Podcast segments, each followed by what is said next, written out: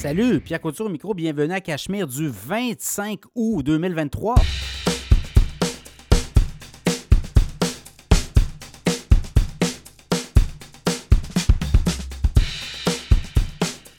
Toujours, toujours, toujours très heureux de vous retrouver pour ce nouvel épisode du podcast Cachemire 25 août. Vous l'avez vu, les marchés boursiers, euh, ça s'améliore pas trop. Là. Quand même, il y a eu le- le- le- l'espèce de, de l'îlot euh, de- de- d'espoir avec euh, Nvidia cette semaine. Y a eu des chiffres incroyables. Nvidia, un titre à surveiller, on en parle dans le podcast.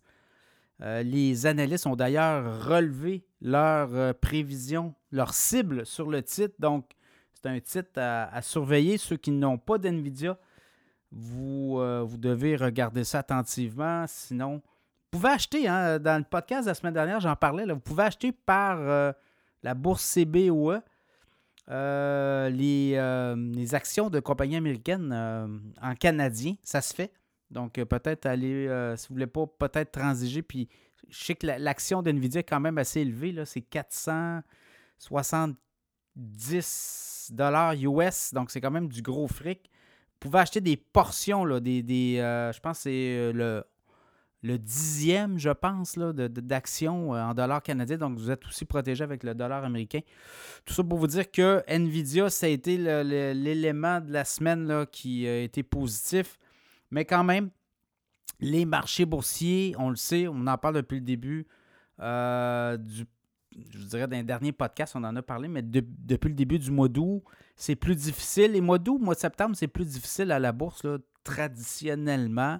Il y a quand même des belles avancées. Il y en a qui prennent leur profit, qui se mettent sur la ligne de côté. Évidemment, si votre stratégie est à long terme, bien, soyez patient et euh, peut-être euh, commencer à regarder des titres à dividendes, acquérir des titres à dividendes qui ont baissé. Dans le podcast, on en parle. On a des banques, on va parler aussi de pétrole, mais euh, c'est des titres à surveiller pour votre portefeuille. Sinon, euh, avant de parler des sujets euh, de la semaine, nos invités, deux choses. L'infolette financière, 4 À partir de 4 par mois, là, j'ai baissé les prix pour rendre ça accessible. Il y a du 4 par mois, 8 par mois. Et l'autre, c'est 80 par année plus taxes. Vous recevez à chaque semaine des titres boursiers à surveiller. Évidemment, ben, on essaie là, de vraiment euh, des titres qu'on qu'on jase dans cette infolette financière. C'est quand même des titres assez solides. Il y a du dividende là-dedans. Il y a des titres aussi qui sont capables de passer au travers. C'est des entreprises très euh, bien capitalisées. Il y a des fois des petits titres, des surprises. Mais quand même, euh, ça vous donne quand même une bonne idée là, où s'en vont les marchés boursiers, qu'est-ce qui peut arriver, puis s'il arrive tel scénario, ben, il y a des quand même, euh, c'est bien expliqué, il y, a, quand même beaucoup de données là, pour euh, guider vos actions sur les marchés boursiers. L'infolette financière, vous allez sur cachemireplus.com, vous allez dans l'infolette financière. Sinon, sinon, il y a la publicité dans le podcast. Vous savez, il y a des annonceurs. Vous pouvez vous annoncer dans le podcast Cachemire. On a des packages. Euh, il y a toutes sortes d'affaires, là, mais il y a aussi euh, possibilité pour vous là, de vous afficher, puis on va vous pousser sa communauté. Des annonceurs reviennent d'ailleurs là, dans le podcast, fait que ça marche. La publicité marche très bien. Euh, il y a des annonceurs qui reviennent, ça fait plusieurs qui reviennent et qui vont revenir. Donc, euh, à suivre de ce côté-là, si vous voulez euh, vous afficher dans le podcast Cachemire, ben, vous communiquez avec nous par les plateformes et on va voir euh, si on est euh, capable de s'entendre. Nos annonceurs, on en a deux cette semaine. Les annonceurs euh, Mireille Rondy euh, en sécurité financière, tout ce qui est assurance invalidité également, si vous avez des placements, vous voulez faire affaire avec Mireille Rondy. Assurance invalidité, ben, c'est important, on en parle dans le podcast. On l'avait en, en entrevue, Mireille, la semaine dernière dans le podcast. nous parlait également de tout ce qui est... euh, on va planifier des successions, on va planifier aussi des, des placements. On va hériter d'un chalet, on en a parlé la semaine dernière, euh, mais tout ce qui est assurance invalidité, aussi assurance partnership, vous êtes en affaires, c'est important d'être bien assuré. Donc, euh, elle fait euh, les assurances, mais elle fait aussi les placements financiers. Donc, mireillerondi.com, vous communiquez avec elle et elle va vous organiser un rendez-vous, va vous planifier quelque chose. L'assurance invalidité, très important d'ailleurs. Sinon, ProStar SEO est avec nous aussi tout ce qui est référencement web, le SEO, c'est un langage très important pour Google.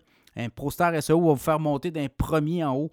Et euh, pour vos produits, vos services, c'est important que vous soyez euh, parmi les premiers et pour attirer des clients, les gens vont cliquer sur votre site en premier. Donc, ProStar SEO est avec nous cette semaine. Donc, les sujets, la Banque du Canada, est-ce qu'elle souhaite une récession? Qu'est-ce qu'elle veut, la Banque du Canada?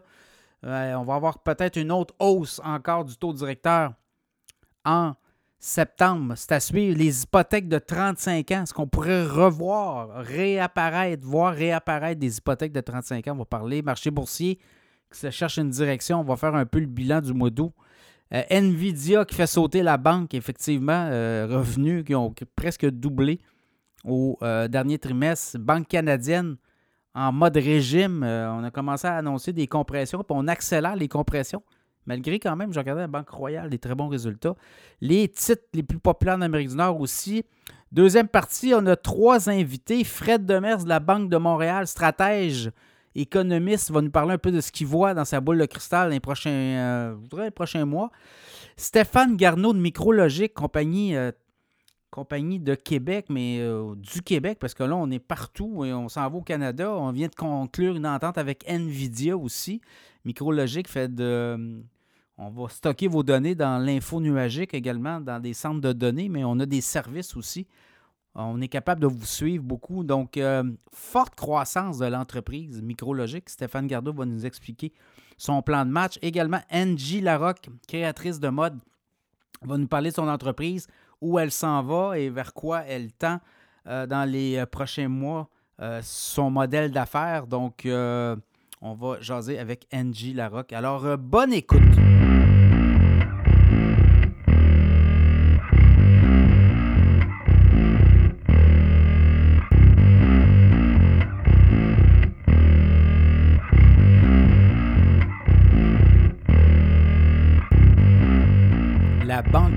Canada souhaite-t-elle une récession? On aura une partie de la réponse euh, début septembre, le 6 septembre, puisque la prochaine rencontre des hauts dirigeants de la Banque du Canada, au début septembre, on parle du 6 septembre, ben, on aura quand même une réponse assez exacte, c'est-à-dire si on continue à monter les taux d'intérêt, les coûts d'emprunt pour les ménages, les consommateurs canadiens, les entreprises aussi. Donc là, euh, clairement, on doit arriver à un Y. Est-ce qu'on va geler les taux? Est-ce qu'on va prendre une pause ou on continue la hausse? Et là, ben, pour la Banque du Canada, toutes ces données, toutes les euh, indications pointent vers une hausse de l'inflation. Et c'est cette euh, inflation, cette satanée inflation que l'on veut mater, que l'on veut battre à tout prix. Vous l'avez vu là depuis 18 mois, c'est des hausses, c'est des hausses, c'est des hausses des taux d'intérêt pour justement battre l'inflation. Et l'inflation, justement, est repartie vers le haut le mois dernier. Donc, écoutez, si euh, la Banque du Canada veut être logique, on va avoir une autre hausse de son taux directeur. On est à 5% on pourrait être à 5,25% donc, il y a vraiment euh, chez les économistes actuellement euh, une espèce de partage des opinions. Certains vont vous dire ben, écoutez, il faut continuer le travail peut-être le dernier clou avant euh, une pause et voir comment tout ça va euh, être digéré par les marchés. Par contre, on voit aller l'économie canadienne depuis quelques mois et euh, on sent un ralentissement important. On sent un ralentissement au niveau des ventes de détail aussi. Et ce que ça indique, ben, c'est que, le consommateur commence à être pour le moins euh, ébranlé par ces hausses. On commence à voir les faillites remonter aussi, le nombre de faillites, le nombre de gens qui se placent à l'abri de leurs créanciers, des entreprises. Donc, est-ce que ça sera suffisant? Est-ce que les cibles de 2% ramener l'inflation à 2% peuvent encore tenir le coup? Parce que si on a une cible à 2, donc on doit contenir ou à tout le moins ramener l'inflation entre 1 et 3% dans la fourchette du 2% Si on ramène ça à 3, certains économistes euh, se demande si les banques centrales ne sont pas euh, trop agressives et pourraient faire plus de dommages que de bien. Euh, si on ramenait une cible peut-être à 3% donc entre 2 et 4 au niveau de l'inflation, ça pourrait être peut-être beaucoup plus vivable. Chose certaine, les dés ne sont pas joués du côté de la réserve fédérale, la Banque centrale des États-Unis, la Fed. on est encore très euh, hawkish, comme on dit. On est encore très interventionniste, qu'on voit aller puis ça va aussi avec l'économie canadienne. Il se crée quand même des emplois du côté américain. L'économie va bien. Et il y a aussi, quand on regarde l'équation, le portrait, le commerce au détail américain a commencé à faiblir, oui, mais il y a quand même eu des hausses au mois de juillet. Donc, ça pourrait être aussi des indicateurs pour dire qu'on va continuer. Et l'inflation qui repart vers le haut aussi aux États-Unis. Donc, ça peut être très inquiétant. Mais les États-Unis vont venir après le Canada. Ça va être plus tard. En septembre, le Canada aura à prendre une décision. Alors, vraiment, le chaud, le froid. J'ai comme l'impression qu'on va augmenter le taux euh, directeur de 0,25% à moins qu'il arrive quelque chose là, entre les deux. Je regarde un peu, les positions sont très euh, partagé. Par contre, je pense qu'on pourrait encore hausser d'un coup, d'un trait de 0.25 ou 25 points de base et peut-être là prendre une pause. Il y a des analystes qui, même des économistes qui disent que ce n'est pas souhaitable, mais c'est ce qui va arriver. Donc, vous voyez, il y a un pessimisme aussi au niveau des économistes sur une hausse éventuelle. On dit que l'économie pourrait aussi euh, être plus forte que prévu. Donc, on aura peut-être des chiffres sur le PIB, mais au Québec, on semble avoir une espèce de neutre, une économie au neutre. Donc, dans ce contexte-là, soyez pas surpris de voir euh, Banque du Canada continuer à monter. Évidemment, on veut ralentir encore l'économie. On trouve que ça roule encore trop. Vous le voyez, le marché immobilier au Québec ne lâche pas. Moins de transactions, mais les maisons se vendent, les prix ne, chutent pas. Nous avait quand même euh, prévenu euh, depuis plusieurs mois que les prix des maisons allaient casser, mais ça ne casse pas. Donc, euh, dans ce contexte-là, beaucoup encore de l'immigration. Donc, l'économie roule. Euh, regardez les prix des loyers qui augmentent de façon importante. Il n'y a pas de loyer disponible. Il manque de logements. On l'a vu cette semaine, les mises en chantier au Québec, au Canada. Québec, c'est de, moitié ou presque là, par rapport à l'année dernière.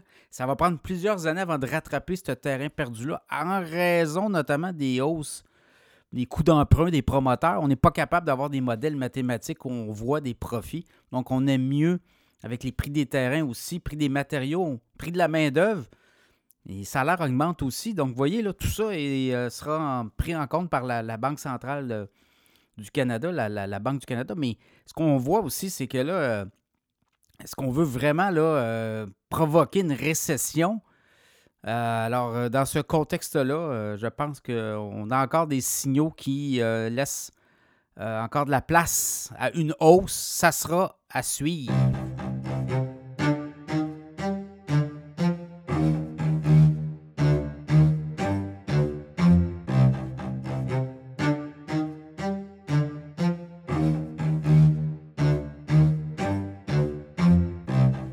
Est-ce qu'on pourrait voir apparaître prochainement des hypothèques à 35 ans au Canada, au Québec.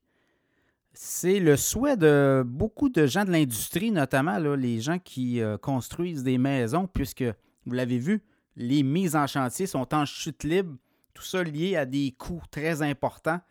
Et ça fait en sorte que les promoteurs ne sont plus capables d'arriver avec les modèles mathématiques actuels, les taux d'intérêt élevés, les prix des terrains, prix des matériaux, et là, ben, de plus en plus, de euh, constructeurs euh, demandent aux politiciens justement de changer la loi au Canada où qu'on pourrait avoir l'industrie euh, bancaire pourrait offrir des prêts sur 35 ans, des hypothèques sur 35 ans. Actuellement, on a des hypothèques 25 ans et on a même des hypothèques 30 ans, mais on n'a pas de 35 ans. Et ça peut être quand même assez important quand on regarde un peu sur des paiements hypothécaires une hypothèque 35 ans versus 25 ans, ça peut être 300-400 dollars de moins par mois, même 500 dollars certains cas, dépendant. Alors, vous voyez, et là, ben, ça demande euh, beaucoup de doigté. Il y a déjà eu des hypothèques de 40 ans au Canada. En 2008, avec la crise financière, les subprimes aussi, Ottawa avait ramené euh, de 40 à 35 ans. Et en 2011, on a ramené ça à 30 ans et même on l'a ramené à 25 ans en 2012. Donc, vous voyez, euh, et bien, ça fera en sorte qu'il y aurait de l'accessibilité aussi davantage. C'est demandé par les gens de l'industrie parce que là, on le voit aussi, les prix des maisons augmentent, les coûts hypothécaires, les coûts d'emprunt augmentent, mais euh, les salaires des travailleurs n'augmentent pas non plus. Euh, si on regarde, il y a des pays où des hypothèques de 50 ans, ça existe aussi. Euh, et on ne change pas beaucoup de quand on regarde les, hypothèques, là où il y a des hypothèques très, à très longue échéance, bien, ça fait en sorte que les coûts de l'immobilier sont très élevés et on, euh, on hésite, là, rendu là, à vouloir vendre et vouloir racheter et vendre et racheter. Donc, euh, dans ce contexte-là, ça pourrait favoriser justement les acheteurs. Évidemment, 35 ans, ce ne sont pas les premiers acheteurs qui pourraient évidemment se qualifier. Est-ce qu'on pourrait ouvrir ce produit euh, financier aux premiers acheteurs? J'en doute. Mais ça pourrait quand même euh, favoriser une meilleure fluidité dans le système. Alors, il y a de plus en plus, même c'est la, la, PCHQ qui demande au gouvernement justement de maintenant offrir ou de permettre aux gens, aux emprunteurs d'avoir accès à des hypothèques de 35 ans. Ça sera à suivre dans le contexte où, oui, les prix des maisons augmentent, oui, les prix euh, des coûts d'emprunt, mais pour les promoteurs qui ne sont plus capables, eux autres, de visualiser parce qu'ils regardent euh, un peu les, les, euh, les, hypothèques, mais surtout les salaires. Donc, on modélise et on dit qui pourra payer nos loyers, qui pourra éventuellement se payer un loyer si on n'est pas capable? En fait, nos condos, nos, produits qu'on met sur le marché, qui pourra se les payer s'il n'y a pas d'hypothèque ou si on demande trop une demande de, cash, donc d'argent comptant sur des projets ou de, financement? Alors, vous voyez, on est là. Ça sera à suivre. Il y a une demande euh, qui a été faite euh, par des euh, l'association des constructeurs de maisons au Québec, notamment, et constructeurs d'habitation. Donc, ça sera à suivre, mais Tendance lourde, est-ce qu'on va être capable d'aller là du côté d'Ottawa? On dit qu'il pourrait avoir une oreille attentive du côté du gouvernement fédéral. Évidemment, tout ça relève du fédéral. Et là, ben, est-ce qu'on pourrait avoir peut-être ce type de produit hypothécaire pourrait revenir sur le marché? Aux États-Unis, il y a des prêts, justement des prêts qui sont sur de plus longues échéances. Donc, ça sera à suivre. Mais une demande formelle, est-ce qu'on pourrait avoir des produits hypothécaire sur 35 ans, ça sera évidemment à surveiller.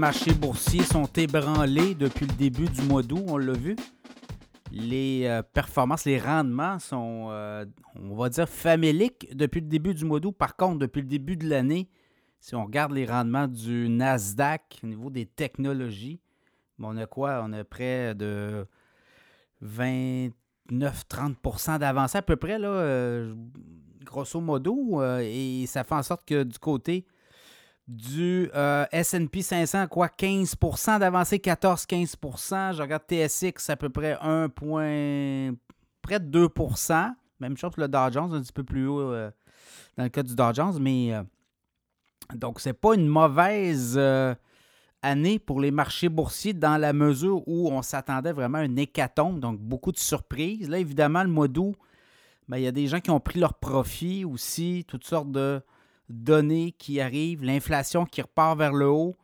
Comment c'est inquiétant aussi. Est-ce que la Fed euh, va changer de ton vis-à-vis une hausse encore possible du taux directeur euh, en septembre?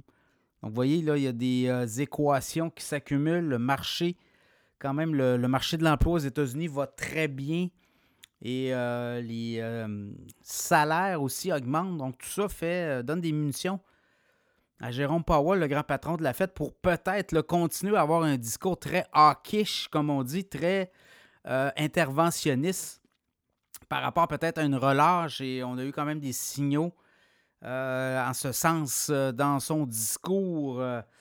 Jackson Hole, où là, on semble vouloir continuer à vouloir mater l'économie, c'est-à-dire contrôler l'inflation, contrôler les coûts d'emprunt en augmentant justement, en donnant encore plus de, mal à ces entreprises et euh, aux particuliers pour emprunter.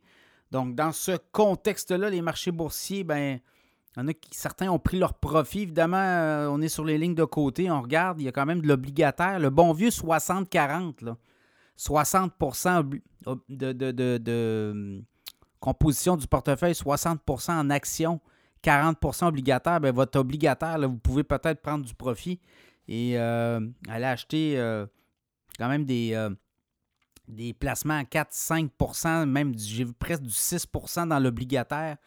Donc, il y a des CPG. Je ne vous dis pas d'acheter certainement des CPG, là, ça peut être quand même aussi plafonné en termes de, rendement, mais quand même, euh, il y a euh, des, placements, puis on le voit, l'obligataire remonte, donc ça peut être très intéressant de se parquer. Il y a du marché monétaire à 5% autour d'eux, et en attendant, ben, on fait fructifier les fruits. Évidemment, si on a des titres qu'on a payés plus cher de ce qu'on voit, ben euh, ça pourrait être euh, une occasion de racheter des titres pour faire baisser le coût d'emprunt, le coût d'acquisition. Enfin, pas le coût d'emprunt, mais le coût d'acquisition, voilà. Euh, et, ben, par la suite, ben, évidemment, on manage, on regarde, il y a des titres très intéressants. Le monde bancaire, vous le voyez, les banques canadiennes continuent d'imprimer de l'argent. Banque Royale hausse des profits. Oui, on va faire des mises à pied. On augmente les provisions éventuelles pour perte sur prêt, mais Lorsque tout va se replacer, on va remettre l'argent dans des coffres de la banque, donc ça va encore donner des munitions euh, pour peut-être encore augmenter les dividendes. Je vous le dis, les titres des dividendes, comme les banques canadiennes, c'est des titres à avoir. Donc, vous voyez, ça peut être une. Là, les titres se font brasser beaucoup, puisqu'il y a toute l'histoire avec les États-Unis puis le, secteur bancaire, mais c'est des titres à surveiller. Très, très intéressant. Le pétrole aussi. On a vu euh, quand même euh, des, des moves dans le pétrole et gaz.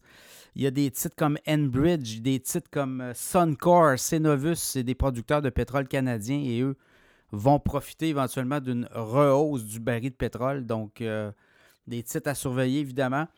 Tout ça euh, dans le contexte où le mois d'août, un mois très difficile pour les marchés boursiers. On regarde un peu les rendements historiques dans les dernières années. C'est très difficile de dégager des, des rendements positifs dans les mois d'août. Et euh, septembre aussi, ça peut être un peu plus difficile. Donc, vous voyez, on entre un peu dans une période de turbulence, mais on avait quand même un très bon début d'année. Donc, il faut s'attendre à peut-être voir le mois d'août ou septembre comme un petit peu plus difficile et peut-être euh, cibler des titres qui peuvent euh, être une occasion d'entrée. Nvidia, vous l'avez vu cette semaine, les profits incroyables. Profits qui. On, attend, on atteint quasiment 50% des revenus de l'entreprise en profit net. Donc, euh, pour NVIDIA, c'est des chiffres encore euh, atmosphériques. Mais là, on va en parler de NVIDIA dans le segment cette semaine, dans un segment, donc ça sera à suivre. Encore là, euh, on n'invente rien. La bourse, il du monde, ça monte, ça descend. Mais pour ceux qui sont nerveux, sachez qu'éventuellement, tout ça va repartir vers le haut.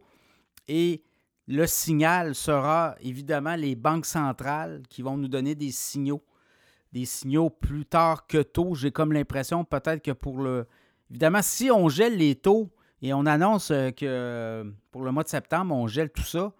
Ben, le signal, c'est qu'il n'y aura plus de hausse après ça par la suite. Alors que si on fait une dernière hausse et au mois d'octobre, on annonce un gel, voyez-vous, là, ça pourrait redonner du gaz dans, dans le réservoir. Donc, tout ça sera à suivre. Mais pour l'instant, les marchés boursiers, euh, ben, il y a des gros joueurs qui prennent leur profit. On parle quand même d'une baisse d'à peu près quoi 4% sur le SP 500 depuis le début du mois d'août. On parle d'une baisse d'à peu près pas tout à fait 6% sur le Nasdaq. Donc, on pourrait peut-être avoir une correction à 10. Est-ce qu'on va se rendre là? C'est euh, la question et c'est surtout ce qu'on va euh, observer au cours des prochaines semaines.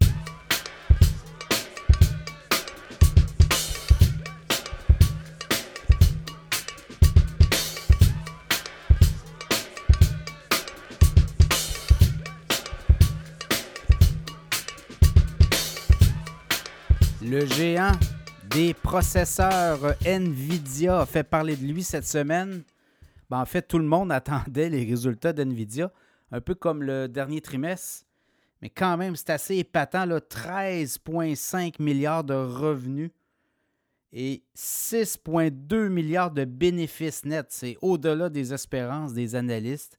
Et ça a fait gonfler le titre. Le titre a même atteint les 505, 507 510 dollars US avant de retraiter.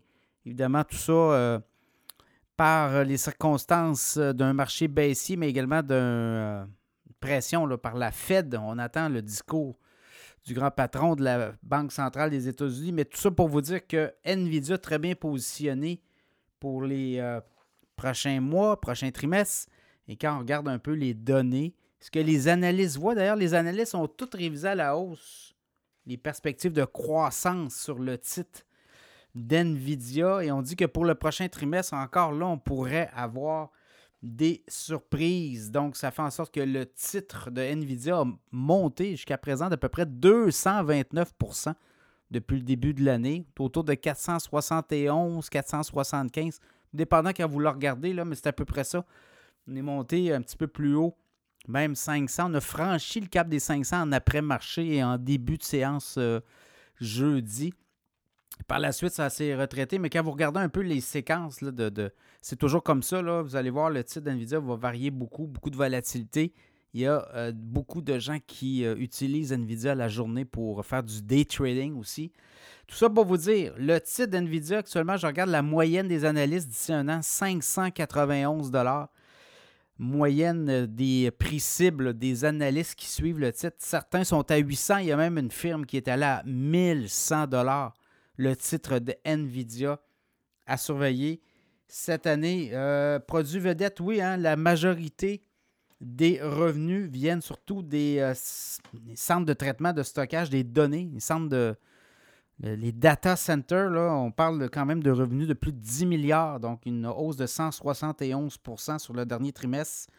Eh bien, quand on regarde un peu qu'est-ce qu'on fait, toute l'intelligence artificielle dite générative, là, un peu à la chat GPT, donc on peut créer des textes, musique, images, vidéos sans intervention humaine, bien, ça prend des microprocesseurs et les microprocesseurs se vendent assez, à des prix assez élevés. Là, je regarde le H100, qui est le produit vedette de NVIDIA, ben, on dit que ça peut valoir euh, plusieurs dizaines de milliers de dollars la pièce.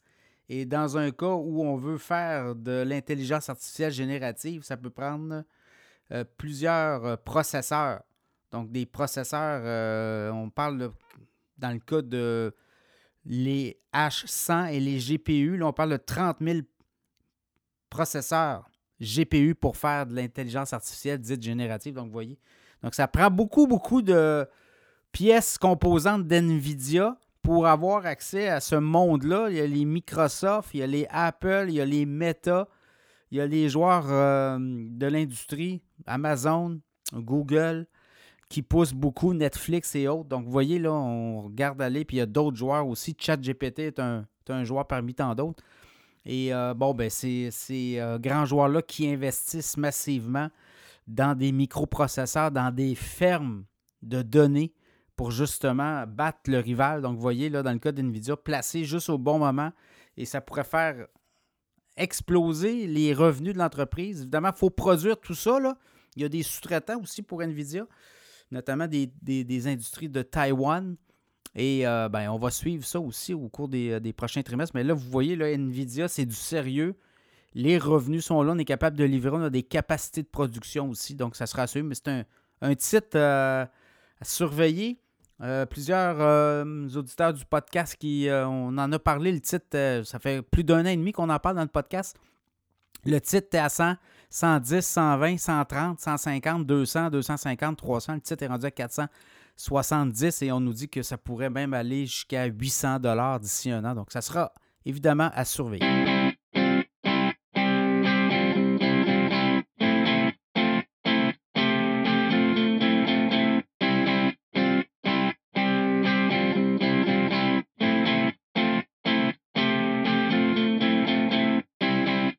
On va jaser des titres des banques canadiennes. On le fait souvent dans le podcast, mais là, je voyais, c'est la semaine des résultats.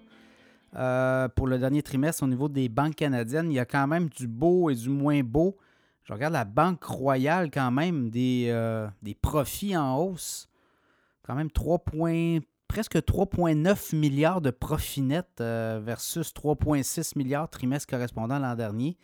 Donc, ça donne des munitions. La Royale qui parle de compresser, hein, de, de, de coupe importante.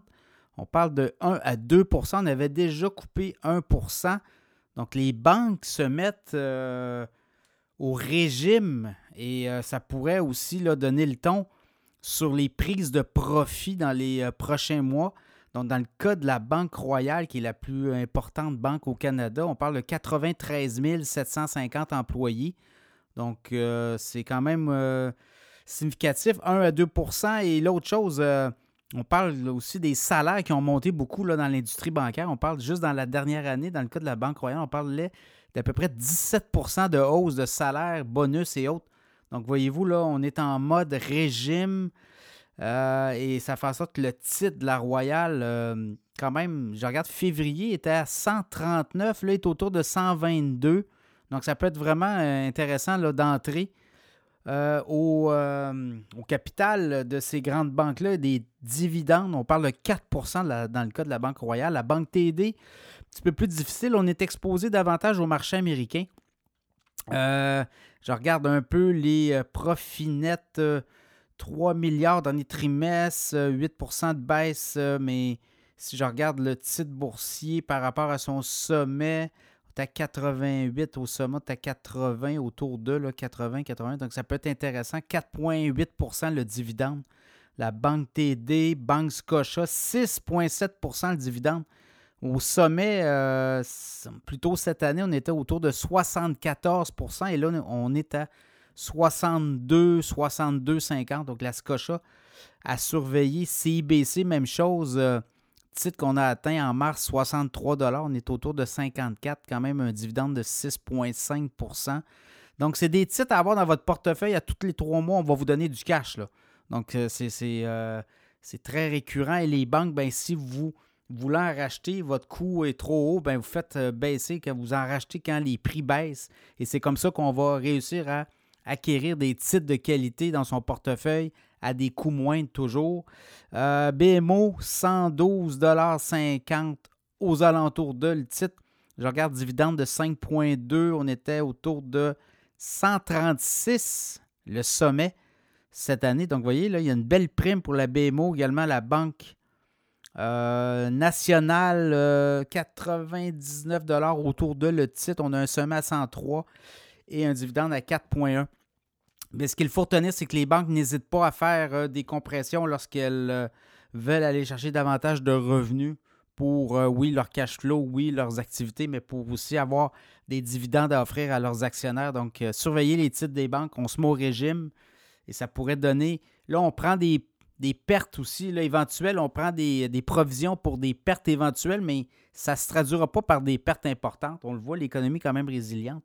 Donc, ce qu'on comprend, c'est que ces pertes-là, on a augmenté, on a doublé dans certains cas des pertes euh, éventuelles, des provisions sur pertes, mais ces provisions-là vont revenir. On l'a fait en 2020, on l'a fait quand il y a des coups durs, un peu des, des, secousses euh, dans l'économie, mais ces, ces provisions-là vont revenir dans les, euh, états financiers des banques et là, ça va donner du beau, des belles, peut-être des beaux dividendes ou des beaucoup d'argent, beaucoup de fric à remettre aux actionnaires. Donc, ça sera évidemment à suivre.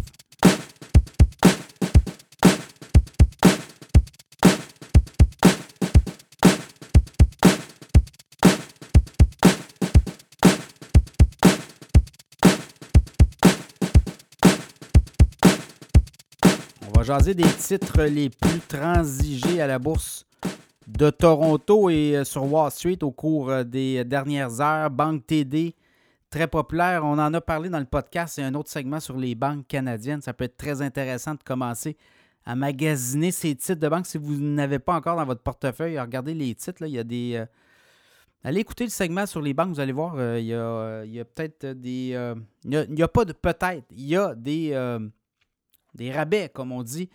Euh, Canadian Natural Resources aussi dans le pétrole et gaz. Le pétrole a monté, a redescendu. Barry a monté jusqu'à 84. Là, on est autour de 78, 79, dépendant des journées, vous le regardez. Mais ce baril-là va remonter. La période, l'hiver s'en vient, donc on commence à prendre les commandes aussi. Euh, donc, euh, ça sera surveillé. La Banque Royale aussi, très bon résultat. Hein? Banque Royale, titre aussi qui est en rabais par rapport à son sommet de l'année. Enbridge aussi, vous allez voir, vous avez vu le gaz en Europe commence à flamber. Ça pourrait avoir une incidence aussi en Amérique du Nord au niveau des prix du gaz. Enbridge euh, transporte beaucoup de gaz avec ses gazoducs. Donc, ça va être à surveiller. Banque de Montréal aussi, le titre très, très en demande. BCE en hausse. Euh, on aime les dividendes. BCE, allez voir le dividende, très intéressant. Également Manulife, euh, Sun Life, Suncore dans le pétrole, Shopify sera surveillé. Là, les titres techno seront brassés, mais Shopify, un joueur majeur dominant le titre va repartir éventuellement vers le haut. La banque CIBC également, Great West, Tourmaline Oil, pétrolière, Cenovus, Couchetard aussi, le titre euh, depuis quelques semaines est en feu. Donc, c'est un peu les titres les plus populaires au Canada. Puis là, on va aller voir du côté des États-Unis, dernières heures. Ben là, sans contredit. Là, Tesla s'est fait tasser. Nvidia a repris. En termes de volume, là, euh, ça chauffe. C'est quand même 112,6 millions de volume. À peu près 110, 112 millions de volume par jour, alors que Tesla est rendu à 98. Tesla euh, est en pente. Euh, on a eu quand même un sommet à 295, 294. Euh, plus tôt cette année, on est autour de 230, 228, 235. Ça va assez vite, là. Mais Nvidia euh, est le titre euh, de l'heure actuellement sur les marchés boursiers américains. vous avez vu les données d'NVIDIA. Il y a des analystes. D'ailleurs, dans le podcast cette semaine, on a un segment NVIDIA. Allez l'écouter. Tesla, AMD, dont les microprocesseurs, Apple aussi. Apple était longtemps un titre très en demande, mais là, on sent on sent peut-être un désintérêt pour Apple. Ça fait plusieurs trimestres qu'on voit les revenus d'Apple baisser, donc peut-être qu'on est en train de digérer tout ça. Microsoft, Amazon, Meta, j'ai vu des nouvelles. Euh, j'ai vu passer cette semaine là, au niveau de Microsoft, d'Amazon, Meta et Nvidia. J'ai vu des euh, analystes qui rehaussaient leur cible sur ces cours. Euh, sur ces, titres boursiers-là au cours de la prochaine année. Johnson Johnson aussi. Berkshire Hathaway, toujours très en demande. Google, Walt Disney. Disney se fait ramasser, là. regardez le titre. Là. Donc, il devra se passer quelque chose. Est-ce qu'on aura des ventes d'actifs? On avait des, euh, des rumeurs que Apple pourrait acheter Disney, alors ça sera surveillé. Sinon, Netflix, Snowflakes, Boeing, et Palantir, Palantir, un titre aussi à surveiller, ça pourrait euh, prendre de l'altitude au cours des prochaines années. Donc, ce sont les titres euh, les plus transigés en Amérique du Nord au cours des dernières heures.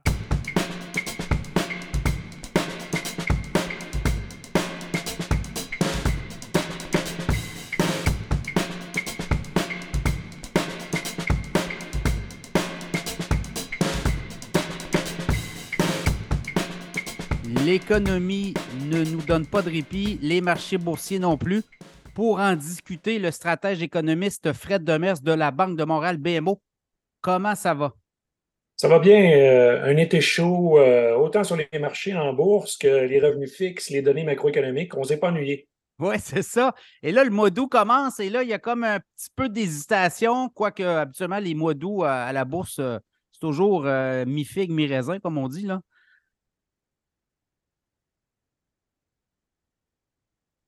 perdu. OK, on va continuer. Alors, euh, alors mi-figue, mi-raisin, donc on, peut s'attendre à quoi dans les prochains mois? Qu'est-ce qu'on voit dans la boule de cristal? Euh, je pense qu'on va continuer d'être surpris encore par les bonnes nouvelles macroéconomiques. Euh, peut-être pas dans la même amplitude qu'on a connue dans les six, neuf derniers mois où, si on regarde, en octobre l'année passée, c'était vraiment euh, tout le monde était pessimiste. Finalement, on s'est rendu compte que le ralentissement euh, se faisait attendre.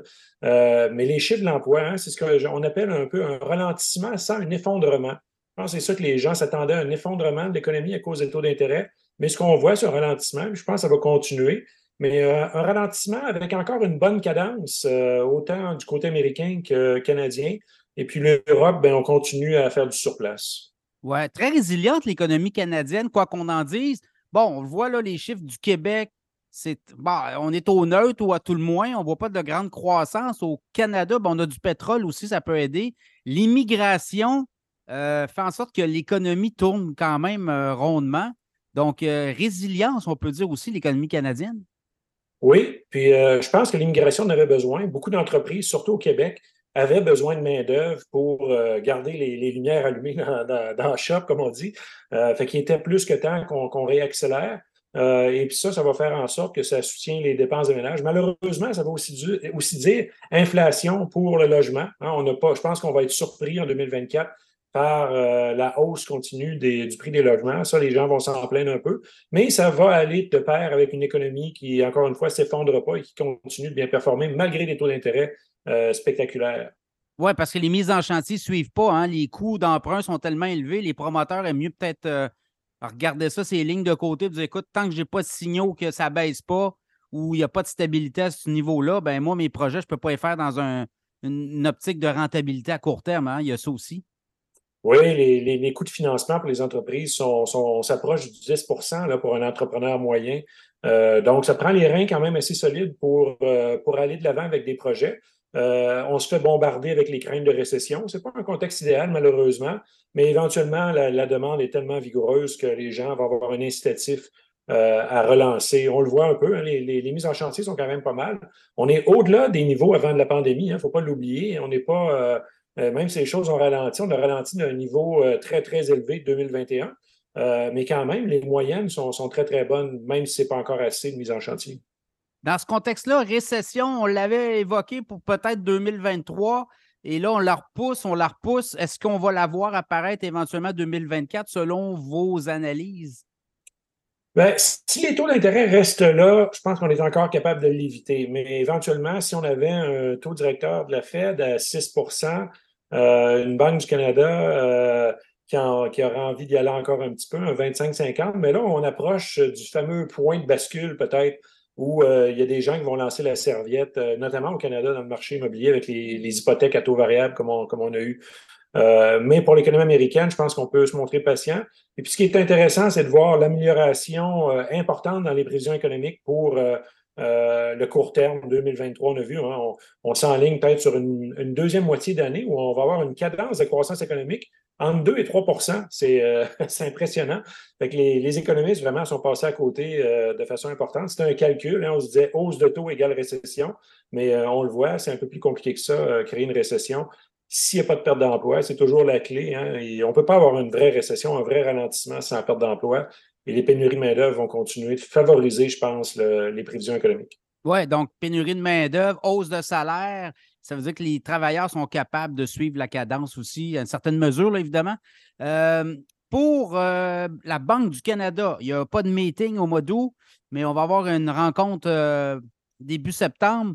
Est-ce qu'on voit une hausse du taux directeur en septembre?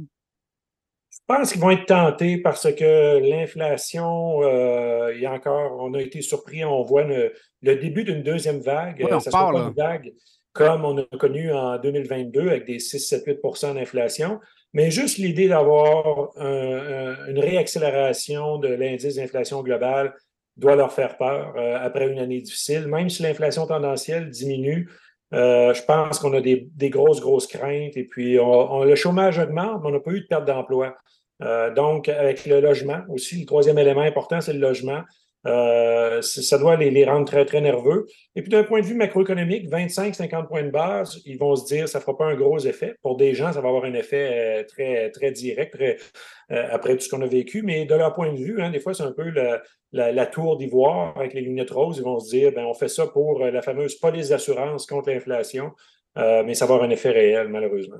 Et le fameux phrasé sera important. Est-ce qu'on va essayer de décoder aussi au-delà de cette hausse-là potentielle? Est-ce que c'est terminé? Est-ce qu'on on met ça sur pause, on digère parce qu'il y a quand même 10, euh, 18 mois de hausse. Euh, c'est, assez colossal. C'est, presque du jamais vu dans l'histoire euh, d'imposer ça à une économie qui était quand même assez solide.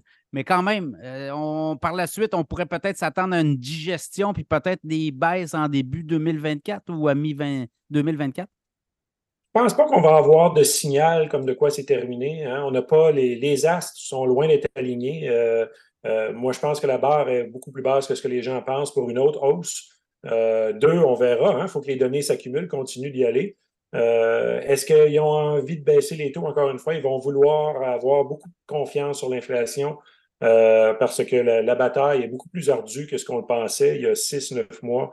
Euh, à ce moment-ci, le prix du pétrole doit les préoccuper. Puis contre ça, il n'y a pas de recette magique. Hein. On ne peut pas pomper du pétrole. Euh, puis la rareté du logement non plus. Donc, il y a y, y y a une dynamique qui s'installe qui est, loin d'être favorable, euh, comme ça l'était en fin d'année 2022. On voyait, tout le monde voyait l'inflation baisser. Maintenant, la partie facile est derrière nous et là, ça se corse un peu. Oui, on voit des signaux contradictoires émanant de la Chine aussi. On a eu le mois de juillet des données, des baisses d'exportation, des baisses d'importation. Je ne sais pas si la Chine est boudée mais, euh, par les, Occidentaux, mais chose certaine, il se passe de quoi en Chine? Et ça, ça peut hanter ou à tout le moins faire créer une distorsion dans l'économie mondiale. Oui, je pense pas que c'est surprenant ce qu'il y a en Chine. Je pense que les gens, il y avait des, attentes un peu trop optimistes pour la Chine. Mais il ne faut pas oublier que la demande mondiale de biens, hein, on a vu les, consommateurs en 2020, qu'est-ce qu'on faisait? On rénovait, on achetait des biens, de l'électronique. Quand on a rouvert, on s'est euh, garoché au restaurant, euh, voyagé, les services. Et puis l'économie euh, chinoise, ben, c'est une économie de biens, hein. c'est une économie de produits manufacturiers qu'on exporte. Et ça, c'est encore en berne. Je pense que l'économie américaine, qui, est beaucoup plus résiliente, va relancer le commerce de, biens manufacturiers mondial, mais ça, on parle peut-être la fin de l'année ou début de l'année prochaine. Donc, les prochains mois vont être encore difficiles, en plus des problèmes domestiques qui ont autour du, fameux marché du logement qui est en, en offre excédentaire. Il ne faut pas oublier, il y a 50 millions de logements libres en, Chine, même si c'est un grand pays, 50 millions, ça reste un chiffre important. Euh, et donc, c'est important. Et puis, toute la dynamique aussi du côté américain qu'on veut relocaliser la production, euh, surtout de biens manufacturés à haute valeur ajoutée euh, à l'extérieur de la Chine. Et ça, c'est une vague qui va continuer encore sur plusieurs années. Oui, ça, ça pourrait sourire éventuellement à l'économie américaine en 2024, année électorale aussi.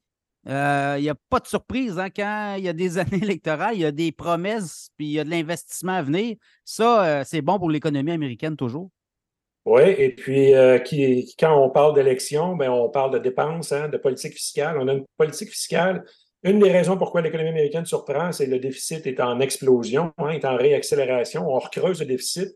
On frise les 7-8% de déficit au PIB. Euh, c'est spectaculaire. Pour donner une mesure, au Canada, on n'a même pas 2% euh, donc, on a, même si on se plaint un peu collectivement du déficit des dépenses, euh, surtout du côté fédéral, euh, quand même, l'ensemble de la politique fiscale est beaucoup plus prudent au Canada que ce qu'on a aux États-Unis, où vraiment il y a une volonté d'éviter la récession à tout prix, étant donné l'élection, parce qu'il n'y a aucun président qui a gagné une course avec une récession derrière la cravate. Non, c'est ça, on n'en veut pas, justement. On va mettre ça, on va mettre le tableau, le tableau très beau, là, on va, embellir le paysage pour les marchés boursiers, les investisseurs qui nous écoutent, on a quand même un début d'année sur le SP, le Nasdaq, quand même là, des bons chiffres.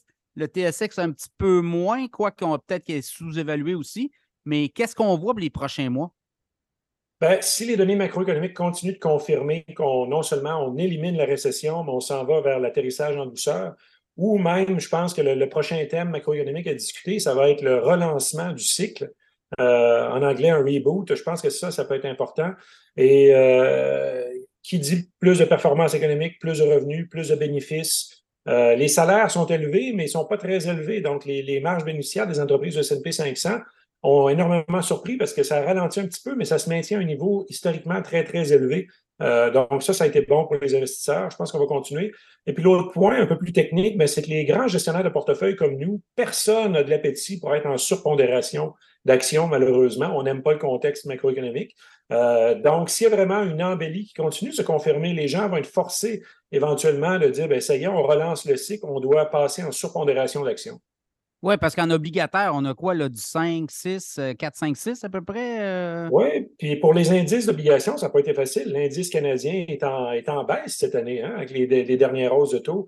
Euh, donc, donc, ça n'a pas été facile. La grande surprise, c'est vraiment euh, la performance boursière positive, même si au Canada, elle n'a pas été super élevée. Pour la plupart des investisseurs diversifiés au Canadien, on a une bonne portion en, actions américaines et ça, ça a bien joué. Même les actions internationales ont bien fait.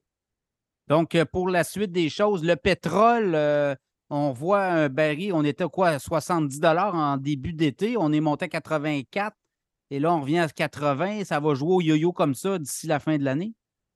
Oui, et puis euh, c'est des bons niveaux. Pour les compagnies pétrolières, on est encore une fois au-delà des niveaux pré-COVID, pré-pandémie. Donc, ça donne un bon niveau de profit. Quelqu'un qui a peur d'une deuxième vague de l'inflation qui serait alimentée par les matières premières, le pétrole joue un rôle important parce que ça diversifie un peu.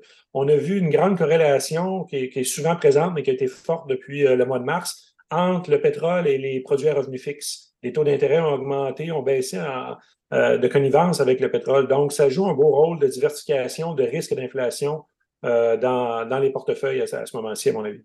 Oui, puis l'or là-dedans, on le voit, peut servir de valeur refuge quand euh, tout fout le camp, comme on dit, mais tout ne fout pas le camp.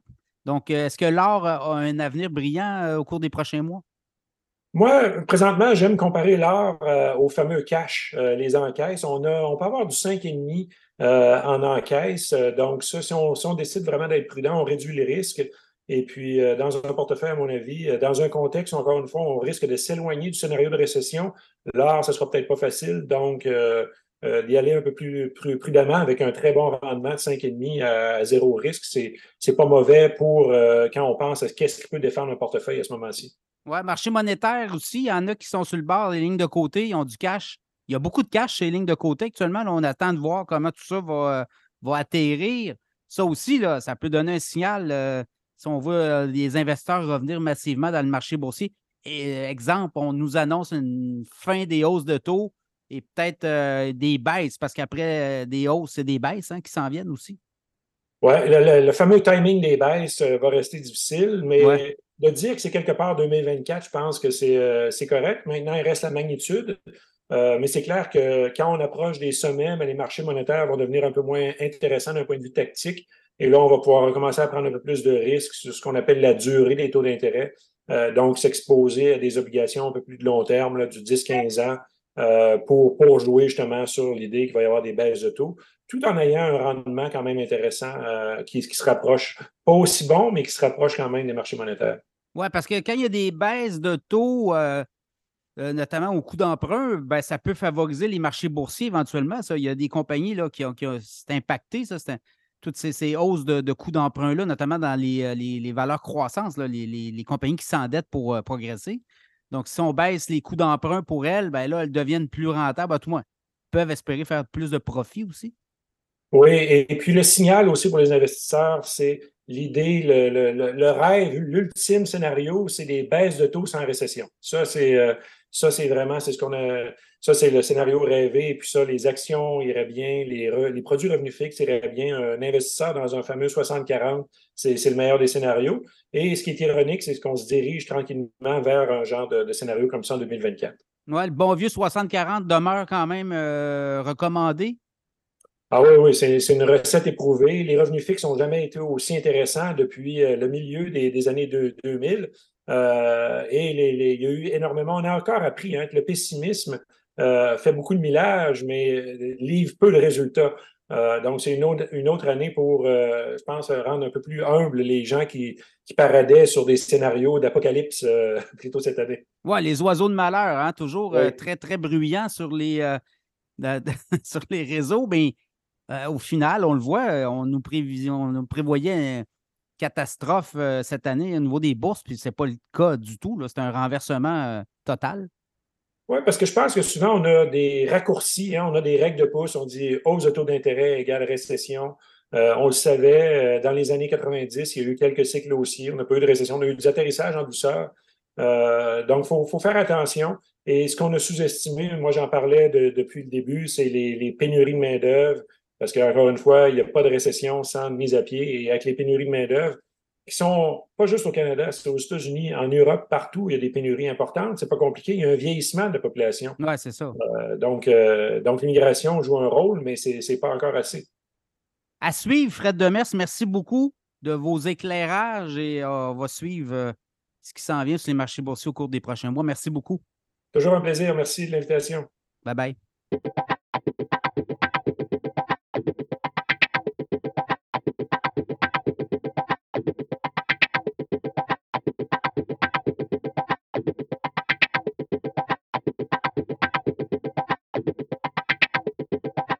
Cette semaine au podcast Cachemire, très heureux de l'avoir, le président de Micrologique, Stéphane Garneau. Comment ça va, Stéphane? Ça va très bien. De retour de vacances en pleine forme, donc euh, on est prêt. Oui, mais quand même des bonnes nouvelles. Là. Micrologique, forte progression depuis les dernières années. Et là, bang, euh, comme ça cet été, une entente avec NVIDIA. Euh, possible de me parler de ce deal-là. Comment ça s'est réglé? Comment ça, comment on, est, on arrive à, avoir une entente avec un joueur majeur sur la planète dans, euh, oui, le microprocesseur, mais également toute l'intelligence artificielle? C'est un accident de parcours, honnêtement.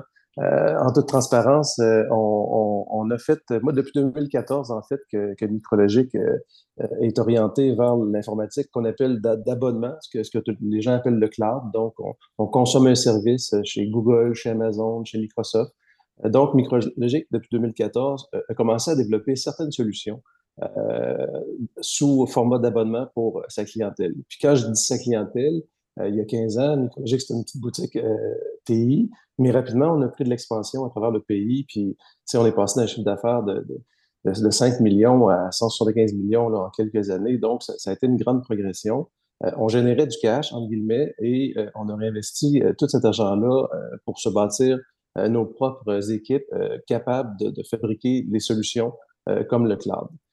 donc, c'est parti de là en 2014. Puis, bonhomme à notre business s'est transformé rapidement. Autrement dit, on commençait à comprendre notre place à travers les géants. Parce que oui, euh, tu as Microsoft, tu as Google puis Amazon, mais il y a une façon localement de trouver avantage puis de, de, de, faire en sorte que les clients euh, considèrent que c'est important d'avoir aussi une alternative locale. Ça ne veut pas dire qu'on va tout mettre dans l'alternative locale, mais ça veut dire que pour certaines fonctionnalités, c'est mieux de savoir où est ma donnée, c'est mieux de, de, pouvoir parler à quelqu'un euh, localement, puis aussi c'est mieux euh, pour une société euh, de aussi garder le contrôle sur ce qui se passe au niveau de l'info nuagique parce que on sait, tout s'en va vers le nuage. Puis euh, de, de, se dire qu'il y a trois, quatre géants mondiaux qui contrôlent ça, puis qu'on on perd un peu la notion de, de, de comprendre ce qui se passe, euh, ça, c'était quelque chose qui nous énervait un peu. Puis je regardais les gens autour de moi, puis je regardais le talent qu'il y avait dans mon équipe, puis j'étais capable de, de, de, bâtir des solutions. Peut-être pas les,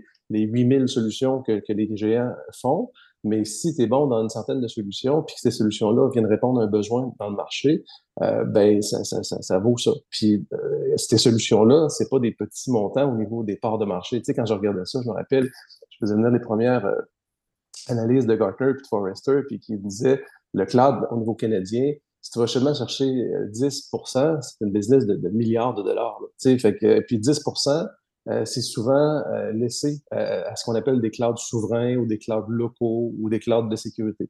Fait que c'est un peu comme ça que notre aventure a commencé. On s'est dit, on va bâtir un cloud souverain, on va bâtir un, cloud avec, dans le fond, les avantages d'être sur place, d'être local. puis on va faire évoluer un peu nos équipes à travers les solutions qu'on va livrer. ces solutions-là, ben, au fil des années, euh, on a commencé à comprendre, justement, comme je disais tantôt, euh, où était notre, terrain de jeu. Puis là, ça s'est mis à grossir à, vitesse grand V. Fait que là, on est allé chercher du financement. J'avais un projet de financement de 150 millions euh, qu'on avait besoin pour livrer nos, nos contrats. puis on a fait notre première ronde de financement l'année passée. Puis quand on a fait notre ronde de financement, on, on, regardait vraiment pour combler les besoins du gouvernement, de la grande entreprise, des entreprises un peu pan-canadiennes. Euh, puis on, mentionnait au moment du financement que pour nous, le volet international allait passer euh, essentiellement par l'intelligence artificielle. Puis je m'explique pourquoi. C'est que la business, l'info nuagique en tant que telle, il faut que tu sois proche de ton client. Donc, si euh, tu, tu, fais rouler des, des serveurs pour un client qui, qui, est situé à Montréal ou à Québec, ça va mais tu ne pourrais pas faire rouler des serveurs pour un client qui est situé en Grande-Bretagne, par exemple.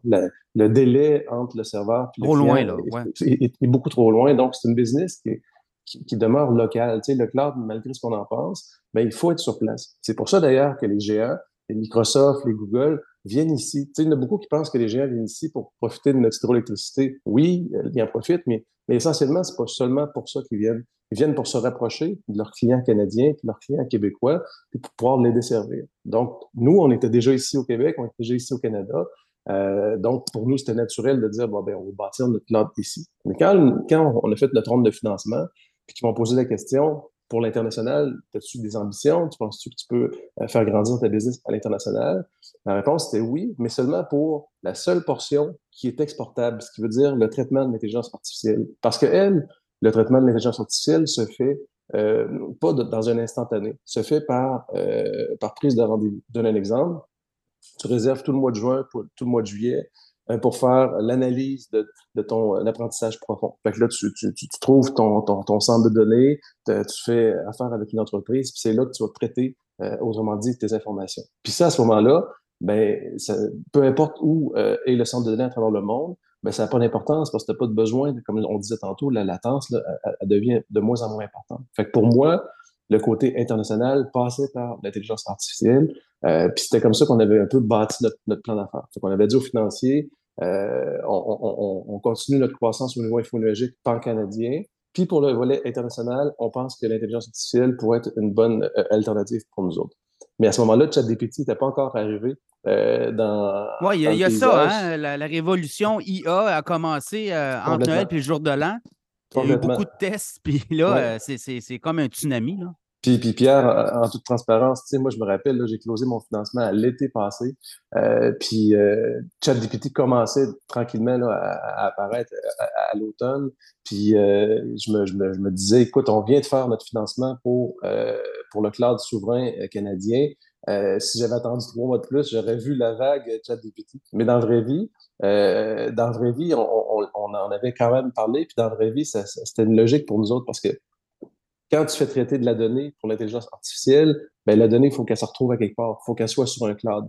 Donc, le fait qu'on avait notre cloud, le fait que tout était déjà euh, parti pour nous autres, ça nous donnait quand même des armes super intéressantes. Puis là, on, le sait, euh, à, Lévis, il y avait un centre de données qui s'appelle QScale, euh, qui, est fait par un de mes, bons amis, Martin Bouchard, que je suis allé visiter aussi en décembre ou en janvier, je me souviens pas trop, en décembre. Euh, puis quand je suis allé visiter QScale, euh, j'arrivais pas à comprendre. Tu sais, moi, je suis dans le domaine depuis 25 ans. Euh, les centres de données, j'en ai visité un puis un autre. Puis là, je regardais le, le, la business de QScale, puis je me disais, c'est quoi exactement qui fait? C'est un centre de données, oui, mais c'est un centre de données pour de la haute densité. Oui, mais c'est en avant, lui, là. Il a vu venir la vague avant. Tellement, là. T'as pas idée, là. Si on cherche le génie dans, dans, dans l'histoire, c'est vraiment lui. Il l'a vu quelques années avant. Puis c'est ça, c'est que là, dans, je visitais son centre de données, puis là, il me parlait de la haute densité, haute densité. Puis là, je me disais, nous, on en a, j'en ai quatre centres de données actuellement, puis mes centres de données sont remplis de serveurs, j'en ai 350 racks euh, collés un sur l'autre, puis j'ai pas de problème de densité tant que ça. Puis là, il me disait, ouais, mais quand tu tombes dans l'intelligence artificielle, puis quand tu tombes avec ces super processeurs NVIDIA-là, euh, tu n'as pas le choix d'avoir un refroidissement euh, différent. Exemple, lui, il refroidit euh, à, à l'eau et à l'air. L'électricité, c'est énorme, donc le, le tuyau d'électricité qui rentre pour chaque serveur et chaque rack, il faut que ce soit plus gros qu'un centre de données traditionnel. Fait que là, il m'expliquait qu'il y avait vraiment une grosse business à travers le monde qui est en train de se dessiner spécifiquement pour le traitement de l'intelligence artificielle, puis vraiment le volet euh, l'analyse des données. Puis quand il me parlait de ça, il disait, ben, écoute, là, ChatGPT, pour moi, c'est euh, c'est le Saint Graal. C'est comme si le timing ne pouvait pas être meilleur que ça. Là, j'ai des demandes partout à travers le monde. Ben, les gens ne comprenaient pas trop aussi son modèle, mais avec ChatGPT, là, on dit Attends une minute, là, on s'en va dans l'IA générative qui appelle là. Donc là, elle, elle, va être intelligente avant tout le monde. Là. Exact. Fait que là, Martin m'expliquait ça. Puis en même temps, je comprenais que lui, il n'allait pas aller dans l'opération. Lui, il n'opérerait pas des serveurs, il n'opérerait pas des logiciels, il ne deviendrait pas un expert de l'intelligence artificielle. Lui, il était là vraiment pour recevoir ces fameux clients-là euh, qui allaient arriver avec logique de, de, calcul ultra performant, puis il allait leur procurer de l'espace, de l'électricité, puis une façon verte aussi euh, de, de, fonctionner. Puis ça, ça nous a beaucoup attiré, euh, honnêtement, parce qu'on s'est dit, ben nous, on va l'être l'opérateur. On, va s'organiser avec le projet qu'on a déjà au niveau euh, de cloud, qui s'appelle le projet Cirrus. On va s'organiser pour que le projet Cirrus, sa division de traitement pour l'intelligence artificielle, ça se passe chez QScale. Puis on va utiliser toute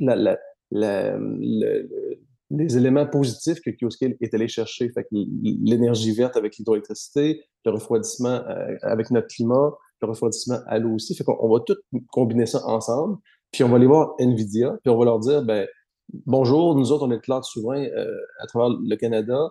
Euh, on pense que euh, avec le, traitement vert que QScale procure, puis le volet souverain et local que nous autres, on procure, on pourrait être une, une bonne alternative pour NVIDIA à travers le Canada. Puis là, on s'entend, Pierre, NVIDIA n'est pas à la recherche de partenaires et de fournisseurs. non, ils ont d'autres choses. Eux autres, ils ont d'autres choses à faire aussi, hein, je pense. Écoute, écoute, eux autres, juste livrer les commandes qu'ils ont à, livrer, c'est déjà un énorme challenge. Fait qu'ils ne cherchent pas le trouble. Ils ne commenceront pas à multiplier les partenaires à travers le monde. Fait qu'ils en ont déjà assez. Puis majoritairement, leurs partenaires, ça se trouve avec les géants. Ça se trouve avec les Google, les Microsoft et les Amazon. Eux autres, si, euh, si NVIDIA produisait des, des, des, cartes à chaque, chaque seconde, euh, les, les, trois, ils prendraient tout ce qui existe. Tu comprends? Le, besoin est tellement énorme en ce moment que ça reste une, une problématique de est-ce qu'on a accès aux fameuses cartes de, traitement puis de calcul? Fait que quand on est allé voir NVIDIA, on s'est dit nos, nos chances sont pas très grandes en toute transparence. Puis c'était quand même trippant d'aller voir NVIDIA. Euh, tu comprenais euh, que eux autres, ils l'ont vu venir d'avance. ChatGPT, pour eux, c'était pas, c'était pas une nouvelle euh, comme ça l'était pour, toi. Ah, ils sont prêts, là. Ils étaient préparés, là. des années et des années d'avance. tu sais, la majorité des, des manufacturiers logiciels, c'est souvent des manufacturiers qui, qui travaillent dans, dans, le métal. C'est des microprocesseurs.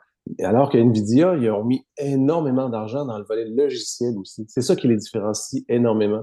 Puis le volet logiciel, ce qui vient apporter, ben c'est des modèles déjà préentraînés. Je m'explique. Si tu es dans l'industrie des avions, en aéronautique, euh, puis que tu veux faire de l'intelligence artificielle, tu vas avoir besoin de, de, de, partir avec un modèle euh, qui existe. Et c'est NVIDIA souvent qui, qui, est derrière ça.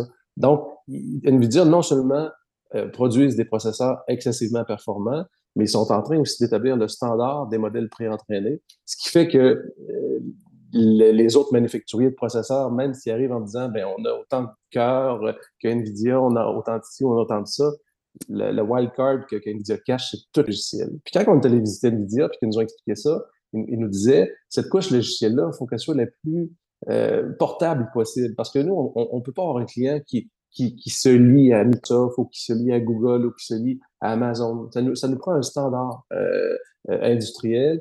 Euh, et, et, ça, si NVIDIA fait l'erreur de seulement fournir ses cartes aux trois géants, ben, ils vont venir se couper un peu des partenaires locaux comme nous qui pourraient euh, venir euh, influencer favorablement l'intelligence artificielle pour les entreprises locales. Oui, puis là-dedans, il, il, y a toute l'histoire des bureaux de la concurrence qui pourraient embarquer éventuellement. Donc, c'est important, eux autres, de, d'avoir des partenaires euh, plus en périphérie, comme on dit. Mais là, tout ça, tu, m'expliques ça, puis écoute, c'est, je, comprends où vous en allez parfaitement. Mais dis-moi, pour un client chez vous, l'arrivée de ce partenariat-là avec NVIDIA, mais surtout euh, l'ouverture que ça amène, ben, ça fait en sorte que vous êtes capable de suivre vos clients à un autre niveau. Là. Hein. Oui, puis je veux dire oui doublement, dans le sens où ce que suivre nos clients aujourd'hui, la, personne qui va venir se présenter devant un client puis va dire Moi, je, peux t'aider à, embrasser l'intelligence artificielle puis à faire en sorte que tu vas voir le, le plein potentiel de ça. Euh, c'est pas juste moi qui va pouvoir le faire, c'est pas juste les analyses de données qui vont pouvoir le faire, c'est, c'est un écosystème euh, qui, qui, est assez complexe euh, pour pouvoir réaliser ça. C'est un peu ça qu'NVIDIA m'expliquait. C'est que là, eux autres, ce qu'ils ont besoin, c'est que, que, les gens comprennent que l'intelligence artificielle, c'est pas juste ChatGPT, que ça peut être bon pour la compagnie d'assurance, que ça peut être bon euh, pour la pharmaceutique. Ben, c'est toutes les bots aussi qu'on est en train de développer. Là. Exactement. Vous service à la clientèle, vous entrez sur un site, puis on vous prend en charge. C'est un, c'est plus un, pas un humain, c'est un robot qui va vous Exactement. Puis ça, ça prend du monde local qui comprenne la game, entre guillemets. Puis c'est à ça que ça va nous servir, nous autres, et que ça va servir à nos clients. Fait que, tu sais, moi, je pose souvent la question aux clients. Bon, tu me dis que ça va dans le cloud, c'est bon. Euh, possiblement que toute ta suite collaborative va, aller à gauche, ta base de données va aller à droite. Tu fais quoi avec tes données? Est-ce que tu préfères que tes données restent locales ou ça te dérange pas de les envoyer à l'étranger? Ben, la réponse, souvent, les gens vont dire, si euh, tu m'offres la même type de technologie, puis que j'ai la chance de l'avoir local, ben, je vais choisir local. Puis après ça, tu poses la question au client, pour ton traitement de l'intelligence artificielle, est-ce que tu fais confiance d'envoyer euh, ton, ton, ton, prochain vaccin ou ton prochain euh, euh, véhicule à moteur ou ton, ton prochain prototype d'avion? Est-ce que tu fais confiance d'envoyer ça dans le cloud public ou tu préférais avoir une alternative locale, souveraine et très, très privée? puis là, le mot très, très privé, tu vas comprendre où ce que je m'en vais c'est que les gens nous disaient, moi, j'ai pas nécessairement besoin d'acheter euh, un, super serveur NVIDIA pour une utilisation à temps plein. Par contre, si je pouvais avoir le cinquième ou le quart euh, du temps d'antenne dans une année, ça ferait mon affaire. Fait que c'est là que mon modèle d'affaires, c'est comme ça en fait que j'ai vendu à NVIDIA l'idée. Je leur ai dit, moi j'aimerais ça faire du time sharing. J'aimerais ça que prendre cinq, six compagnies, euh, leur donner accès à un supercalculateur et euh, eux autres, annuellement, vont euh, utiliser ce supercalculateur-là. Puis moi, c'est un peu comme une espèce de, complexe de immobilier. Ben, je vais vendre mes superpods en, en, mode time sharing. Puis au fur et à mesure que les clients vont arriver, ben moi, ça va faire rouler le projet Cirrus à côté parce qu'il faut sécuriser cette donnée-là, il faut l'emmagasiner, il faut la faire venir jusqu'ici. Fait que pour moi, là, il y avait une logique. Là, ah, il y a du gagnant-gagnant, puis en même temps, ben, tu accèdes à une super technologie pour tes clients. Là. Exact. Puis en même temps, je suis pas à la bourse encore, puis très rapidement, on, va, tu sais, c'est très cash intensive. Là. Euh, un super pod, là, c'est du 5 millions à la fois. Là. ouais, c'est ça. C'est aussitôt que tu rentres des super pods, tu sors un chèque de 5 millions, puis euh, c'est tu en as besoin d'une coupe de superpods parce que les gens ne viennent pas pour 10 euh, ou 20 euh, cartes graphiques, ils viennent pour des centaines et des milliers de cartes graphiques pour faire leur séance. Donc, c'est très cash intensive. Fait que pour moi, de lancer l'idée de, de timeshare euh, au niveau du, du supercalculateur. NVIDIA, ils ont adoré ce concept-là. Le fait qu'on était déjà le cloud souverain avec toutes les certifications qu'on avait, on a déjà les, certifications de données sensibles pour le gouvernement. Fait que ça aussi, ça nous a facilité la vie. Si j'avais dit, je veux construire un cloud, puis je veux avoir. Ah non, non, écoute, c'est des. Il était trop tard. Ah, il était trop tard. Fait que, le, le, fait que, le fait que je venais juste d'avoir mon financement, le fait que depuis 2014, on est en, opération. Puis, tu sais, moi, j'ai des, clients bancaires, j'ai des clients dans, l'assurance, les plus grosses sociétés ministères sont, sont, avec nous autres. Fait que ça, ça l'a comme donné une espèce de, d'assurance rapide. Et la dernière étape, c'est qu'NVIDIA disait, ben, si tu achètes nos équipements, tu vas juste acheter nos cartes graphiques pour les mettre dans un serveur traditionnel ou tu vas acheter le vrai kit? Puis là, je m'explique, c'est que le vrai kit, c'est lui qui vient avec la suite logicielle de NVIDIA. Oui, c'est ça. Là, vraiment mettre en marché. Fait que quand tu leur dis, ben, moi, je pense que ma vraie valeur, tu sais, je suis tout petit, là, je suis au, au, Canada, je suis au Québec, j'ai pas vraiment, les, les, gens ne me connaissent pas. Fait que si j'utilise la vraie technologie NVIDIA de A à Z, le gros kit, autrement dit, ben, j'ai plus de chances que des compagnies de la Grande-Bretagne, l'Europe ou n'importe où soient attirées ou, entendent parler de nous autres puis qu'ils voient qu'on a accès et qu'on en a disponible. Puis à partir du moment où tu achètes le kit au complet chez NVIDIA, ben, tu as des allocations plus faciles que si tu achètes seulement la carte. Oui. Fait que non seulement fait que tu comprends, là, moi, Oui, là, tu danses avec le grand joueur, là. Hein? C'est le bal de la mariée, mais euh, tu es avec euh, Exactement. la mariée. Puis là, ben oui, c'est ça. Mais, puis là, tu vas me dire, mais il y a sûrement un, inconvénient de prendre le kit complet. Oui, le kit complet coûte beaucoup plus cher. Par contre, où ce qu'on est, nous autres, on est au Québec, l'électricité coûte beaucoup moins cher. Fait que moi, le, le gain que j'avais avec mon... Ouais. Exactement. Fait qu'autrement dit, je dis aux gens, là, tu viens chez nous, tu vas avoir probablement un traitement vert.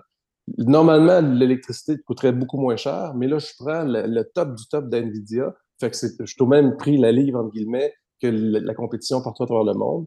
Puis en même temps, mais j'ai accès à de la disponibilité. J'en ai parce que j'utilise justement le vrai kit. Fait, fait que tu vois, c'était ce genre de discussion-là que j'ai eu avec eux autres. Euh, ça, a plu, hein? Ça, ça, ça, a plu de, de, de, toute évidence. Il y a un deal, ça tape.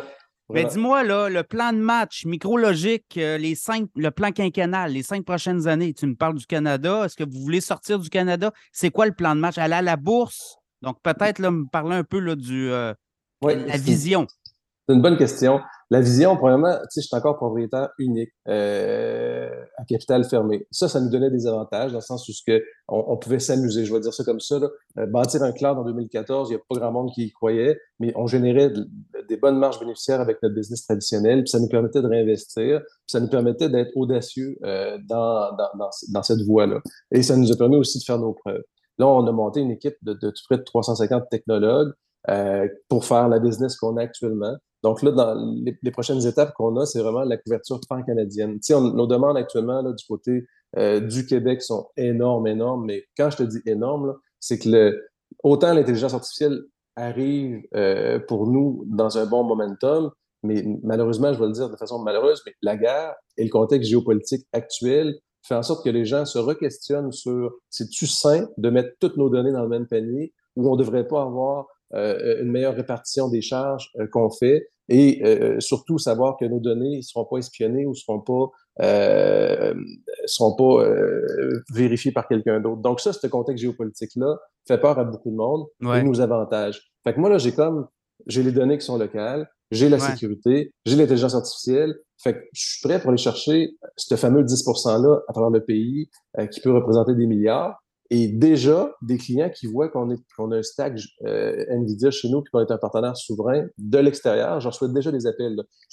Avant de partir en vacances, j'étais déjà avec des compagnies du UK qui euh, nous contactaient pour avoir accès à, la puissance de traitement. Puis eux autres, ils m'ont un peu appris quelque chose, c'est que quand ils nous ont appelés, ils ont dit, on a un client qui, euh, est embarqué dans un, dans un objectif de réduction de GES et son traitement de l'intelligence artificielle, il faut qu'il soit carboneutre. Puis on a appris qu'au Québec, vous étiez capable de faire ça. Fait que tu vois, sans le savoir, quand Martin et moi, on a commencé à parler de, de ce projet-là, euh, d'unir nos, nos, deux forces, euh, on, on, voit que là, il y, il y, a, toutes les compagnies qui embarquent dans un processus de réduction de GES. Ben, quand ils vont arriver au traitement de leurs données, puis le traitement de l'intelligence artificielle, ils vont se rendre compte que ça, ça, consomme énormément. Il y a un avantage euh, Québec, ESG un peu aussi, là, j'imagine. Tout ça embarque, les critères. Tu n'as pas idée à quel point, exact. Fait que pour répondre à ta question, mon objectif actuellement, probablement, on est déjà sur une belle lancée. Fait que c'est vraiment de ne pas perdre trop la tête. Puis de, tantôt, je te disais, on s'est concentré sur des fonctionnalités. On ne veut pas toutes faire les fonctionnalités des, grands clouds, mais les avantages des fonctionnalités locales, là, on, on fonce et on va chercher ce qui se fait de mieux dans le marché. Exemple comme, comme, NVIDIA. Fait qu'on on, va vraiment se mettre le, nez dans la parade, voir jusqu'où ça nous mène. Tu sais, Micrologique a, déjà été chercher une, valorisation exceptionnelle en, en 15 ans. Euh, je pense qu'on s'apprête à doubler et à tripler cette valorisation-là dans la prochaine année seulement. Euh, donc, euh, donc, chiffre d'affaires, tu me parles d'un chiffre d'affaires de 150, 175 millions. Oh non, ça, c'est déjà. non, non, ça, c'est déjà. cette année, on dépasse déjà le 200 millions. 200 millions, OK. Et on, a un objectif d'aller chercher un 100 millions d'abonnements. Fait que nous, notre business, dans le fond, est réparti en, deux. La business traditionnelle, ce qu'on appelle les services, les produits un peu partout dans le monde. Puis ça, à travers le pays, je veux dire. Puis ça, ce 200 millions-là, c'est déjà fait. On est déjà dans, dans cet état-là. Le volet de l'abonnement, comme je dis tantôt, au niveau de l'intelligence artificielle, du cloud, de la sécurité, euh, ça, c'est un 100 millions qui va arriver d'ici les trois prochaines années. Fait que ça, c'est 100 millions-là, on s'entend. C'est comme un abonnement chez Rogers, c'est comme un abonnement chez Vidéotron. C'est comme récurrent, là. Ça, c'est une. Fait que, ma valorisation de ce de 100 millions-là, tu comprends que le multiplicateur est beaucoup plus grand que ma valorisation de ma business traditionnelle, que, que, quand tu fais une bonne marge, tu as quand même une bonne valorisation, mais jamais à des niveaux. Euh, tu sais, la journée où j'ai 100 millions de revenus dans, dans le volet abonnement, ma business, elle, vaut pas mal plus cher. L'effet multiplicateur là, du, du, euh, du, ratio court-bénéfice est très bon. Écoute, donc tu nous dis euh, ça va bien aller dans les prochaines années. Est-ce qu'il y a d'autres rondes de financement? Veux-tu passer par la bourse éventuellement pour aller ben, financer tes, tes opérations futures? Ça va être un peu. Là, je, suis rendu un peu à penser à moi dans le sens où, tu sais, là, j'ai 51 ans. Là, j'ai fait euh, les 15 dernières années en réinvestissant à peu près tout. Euh, on ne fait pas à peu près tout, tout, tout ce qu'on a généré en bénéfice. On l'a réinvesti dans notre expertise, dans, notre cloud. Euh, là, on est allé faire notre première ronde à capital fermé. Fait que ça, j'étais content quand même parce que c'est à ce moment-ci qu'on va chercher une grande part de notre valorisation des prochaines années. Fait que de pouvoir le faire à capital fermé encore pour une dernière tranche, c'était une bonne nouvelle. Euh, là, la prochaine fois que je vais, je vais, aller euh, voir nos partenaires, euh, fort, fort est à parier qu'on va avoir à ouvrir le capital. maintenant, est-ce que je vais ouvrir le capital pour en profiter pour faire des stock options au niveau des employés? La oui. réponse est oui. est-ce que je vais ouvrir le capital pour moi-même me sécuriser un peu cette portion de business-là? La réponse est oui aussi. mais est-ce que je vais devoir attendre deux puis trois rondes avant de penser au volet public ou on va être capable de de continuer à faire notre expansion comme on, comme on le fait là. Euh, parce que, tu sais, veut, veut pas, à chaque fois qu'on rajoute une étape, on, se rajoute des règles de, de, gouvernance qui sont plus lourdes. Euh, puis je veux pas non plus noyer l'organisation. Tu sais, on est excessivement agile en ce moment. On a, euh, tu sais, vraiment, là, on, on a l'énergie d'une start-up. Même si on fait nos quarantaines cette année, on est vraiment dans, dans une vibe de start-up. Puis c'est ce qui rend notre, notre, business très attractif et très, très efficiente en ce moment. Fait que ça, j'ai un peu peur de perdre ça si on va trop vite aux besoins de cash. Fait que tant aussi longtemps que je vais être capable de. Tu sais, exemple, l'intelligence artificielle, on aurait pu le faire euh, dans un modèle pas comme le time sharing, mais de le faire dans, le time sharing, mais c'est un peu moins lourd au niveau du cash flow, c'est plus facile un peu à, gérer. Fait que je veux tout le temps être capable de trouver l'innovation comme ça, autant technologique que, que, financier, pour emmener le volet boursier le plus loin possible. Euh, puis possiblement que je vais déjà être rendu à retraite. Je le vois plus dans, dans 8-10 ans, le volet boursier. Euh, fait que je pense qu'on est capable de faire un, stretch là, de, de, de, de 5-8 ans euh, en, en, en, financement traditionnel puis en prise de participation traditionnelle pour, pour continuer notre, notre croissance. Mais c'est déjà une, une, belle ride qu'on fait en ce moment. Oui, puis je pense que les financiers sont là. là euh, c'est pas l'argent qui manque actuellement là, dans le privé. Exact. Je pense qu'il y a des gros fonds. Je ne sais pas que je ne connais pas tes partenaires financiers. Desjardins, euh. nous, on est avec Desjardins Capital, on est avec BDC puis IQ. Euh, donc, les trois tiers 1. Euh, et euh, tu vois, sont, sont embarqués en ligne euh, avec nous autres. Donc, puis on, on, on, on, coche sécurité, on coche intelligence artificielle, on coche énergie propre. sais, on coche des cases, entre guillemets, qui sont très favorables pour aller chercher du financement, même dans un contexte où est -ce que le financement peut être plus difficile dans, les prochains mois, on ne sait pas comment ça va virer. Pour l'instant, on ne le sent pas. L'accès au financement est quand même assez bon encore au niveau des entreprises, mais c'est sûr que ça va devenir un peu plus compliqué. Oui, mais les coûts d'emprunt ont explosé. Là, Exactement. taux d'intérêt plus haut, mais je pense qu'on on a atteint peut-être, on voit le sommet. Là. Je pense qu'il y a encore peut-être un ou deux, une hausse de taux, puis après ça, on, va pouvoir peut-être redescendre la côte. Là. Mais, tu sais, nous, là, NVIDIA, c'est un game changer, clairement. L'arrivée de Q-Scale et d'NVIDIA, le, le, le, le, cloud qui était déjà excessivement présent, ça vient de nous mettre une crédibilité dans le marché. Qui les, gens, les gens pensaient encore qu'on était encore une boutique. il y a beaucoup de monde là, qui ont ben oui, l'existence de Micrologique soudainement. Ben, j'ai euh, acheté mon premier ordinateur euh, chez vous à l'époque. Il y avait une boutique à Québec, chemin Sainte-Foy. Micrologique vendait du Apple. Et bon, quand euh, Apple a sorti ses, ses, boutiques, ben, ça a été le, la fin pour bien, des, des, fournisseurs, ben, en fait, des, représentants Apple. Mais écoute, Stéphane Garneau, Micrologique, merci beaucoup de ton temps à suivre. Une belle, histoire. Puis euh, je pense qu'on n'a pas fini d'entendre parler de votre entreprise. Merci beaucoup. Merci, ça fait plaisir.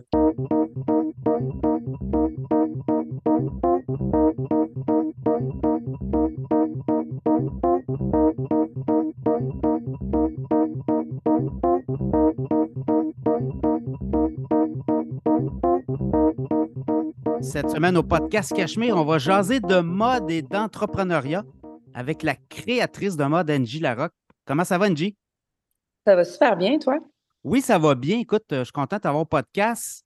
Les Aguicheuses, parle-moi de ton, entreprise de mode, lingerie vintage, notamment rétro, les robes de soirée. D'où est venue l'idée de fonder une entreprise? Ben, j'ai toujours été passionnée par la mode, mais surtout la mode euh, des années 50 euh, à 90. Euh, c'est quand même art large là, comme, comme, année, mais parce que dans ce temps-là, il y avait l'élégance qu'on ne retrouve pas nécessairement aujourd'hui. Oui, ben c'est froid un peu hein, aujourd'hui. C'est des. Oui. Le fast fashion, tu as, la mode vite, le passagère, on consomme, on jette, alors que à l'époque, il me semble qu'il y avait plus de d'âme dans les vêtements qu'on portait aussi. Exactement. Tu sais, les gens, euh, les gens sortaient avec leurs petits gants juste pour aller acheter le pain euh, au marché, au cinéma, quand ils allaient au théâtre, des grands, euh, des grandes fourrures, des gros bijoux. Donc, j'essaie de ramener un peu ça. Ouais, puis tu sais, je regardais récemment, je voyais Expo Québec, il y avait, il y avait des des, des, archives des années 40, 50. On voyait les gens en complet là, aller à la foire agricole. Euh, donc, c'était un autre monde. Hein. Il, y avait, il y avait les gens, écoute, à l'époque, euh, quand la télévision tapait au Québec, je pense que les gens se mettaient euh, sur leur 36 pour écouter la télé parce qu'ils pensaient que les gens les voyaient dans la télé. oui, c'est très drôle. Mais, mais, quand même, il y avait, il y avait un désir, c'est ça, de, de, de, la mode. Écoute, là, les aguicheuses, tu as, des événements là, qui s'en viennent à Montréal. et là, le marché, parce que là, tu as un marché aussi comment tu vises? Quel, est, c'est quoi les objectifs des prochaines années? D'avoir ma propre boutique. OK. Et j'aimerais savoir un point de vente, euh, exemple, chez Autre Frou. En fait, je dis Autre Frou parce que c'est, le but. c'est le but de la boutique. J'aimerais avoir euh, des morceaux chez Autre Frou. Parce que c'est quand même, euh, c'est de la lingerie, mais là, maintenant, je suis en train de travailler sur des robes de soirée qui est un peu plus moins accessible, disons. On parle là de, de, de robes de gala, de robes de soirée, de tapis rouge. Euh, donc, euh, c'est pour ça que Old Trend je vois très bien euh, ma ligne là-bas. C'est-tu plus facile pour les créatrices de mode aujourd'hui qu'il y a peut-être quelques années? Y a-tu. Bon, on le sent, là, l'industrie de la mode change beaucoup. Toi, tu fais faire au Québec aussi, c'est important, ça, je pense, dans ta. Oui. Dans, Ton, dans ton minding d'entreprise?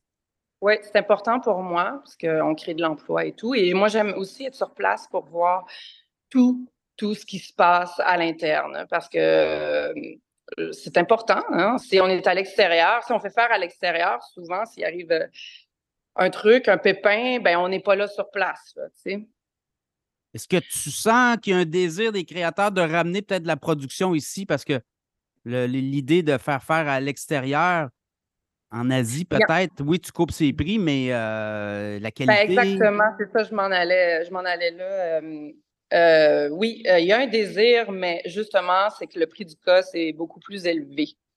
Donc, en ayant un prix, un prix plus élevé, on n'a pas le choix de, de, de, de, mettre ça un peu plus, un peu plus cher, c'est certain, là, parce que, en plus, moi, je fais des quantités limitées.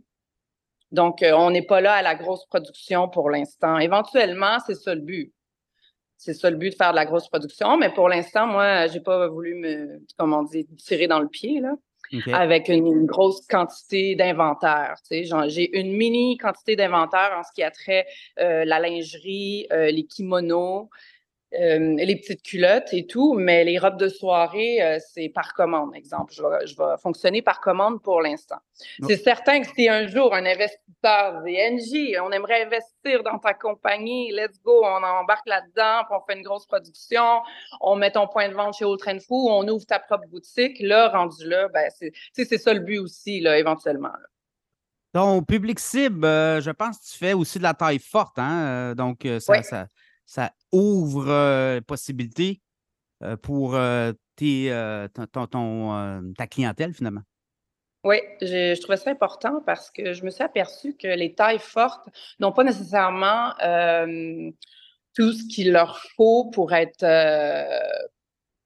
pour être glamorous, mettons, on va dire. Tu sais, ce qui a trait de la lingerie, c'est souvent c'est moins c'est moins tape à l'œil, c'est moins, euh, c'est moins élégant aussi. Donc euh, là, j'ai voulu créer euh, une compagnie qui fait vraiment de tous les genres, de tous les tailles. Je trouvais ça important parce que, tu sais, c'est pas parce que tu es une femme plus forte que, as pas, que, que tu peux pas être sexy, là, tu sais tu pas te sentir sexy. Les femmes fortes sont très belles aussi, là, autant que la X mall, autant que la 3X. Moi, je trouvais ça vraiment important euh, de faire ça. C'est sûr qu'au niveau euh, au niveau euh, des coûts, pour moi, ça devient au niveau des inventaires, ça devient un peu plus compliqué, mais c'est ça, c'est ça mon, mon petit mon, mon, petit défi Écoute, tu euh, nous parles de taille forte, tu nous parles de clientèle. Là, j'imagine aussi, c'est pas juste le Québec, hein? tu es sur le web, donc tu ouvres, euh, euh, tes, produits, la disponibilité de tes produits un peu partout. Écoute, puis tu as voyagé beaucoup, là, je sais que tu as vécu à Vancouver, tu t'es promené Los Angeles, donc j'imagine que tes contacts t'amènent aussi peut-être aussi à vendre un peu partout sur la planète. Ben, surtout à Vancouver. Euh, j'ai vécu à Paris aussi pendant un moment. Euh, donc là, mon prochain step, justement, euh, l'année prochaine, il y a une grosse convention à Paris au niveau des textiles et tout, parce que le but aussi, c'est de trouver trouver euh, des distributeurs euh, de, de, de, tissus euh, exceptionnels, qu'on ne retrouve pas nécessairement ici. Parce qu'on va se le dire, là, je produis ici, mais les tissus que j'achète ne sont pas nécessairement faits au Québec, par contre, parce que souvent, les distributeurs à Montréal, ils, importent, ils font de l'importation. Avec la pandémie, je sais qu'il y a beaucoup de compagnies qui ont changé là, leur fournisseur parce que justement, ils se fournissaient peut-être à il allait en Asie, il allait un peu partout. Puis avec la, pandémie, ben, les chaînes de distribution, les chaînes d'approvisionnement ont comme été débarquées, disloquées. Là. Donc, c'est important peut-être de trouver des fournisseurs un peu, euh, peu partout qui te permettent d'avoir accès à tes tissus euh, que tu aimes. J'imagine que ça aussi, c'est important au niveau de la, la, ben, la, production puis la distribution éventuellement. Oui. Oui, exactement. Moi, en plus, je ne suis pas une personne qui aime changer. Donc, euh, qui, aime, changer d'équipe. Quand j'aime, les personnes et quand je trouve, euh, comment on dit, euh, chaussure à son pied, euh, j'aime, je suis quand même fidèle comme, comme cliente. Moi, je travaille présentement, j'ai du backup pour ce qui a trait de la grosse production mais je suis pas là encore. Donc là, pour l'instant, je travaille avec, ma couturière. Donc, je suis fidèle. Est-ce que c'est dur de trouver euh, des, des, employés compétents, des travailleurs compétents dans l'industrie actuellement?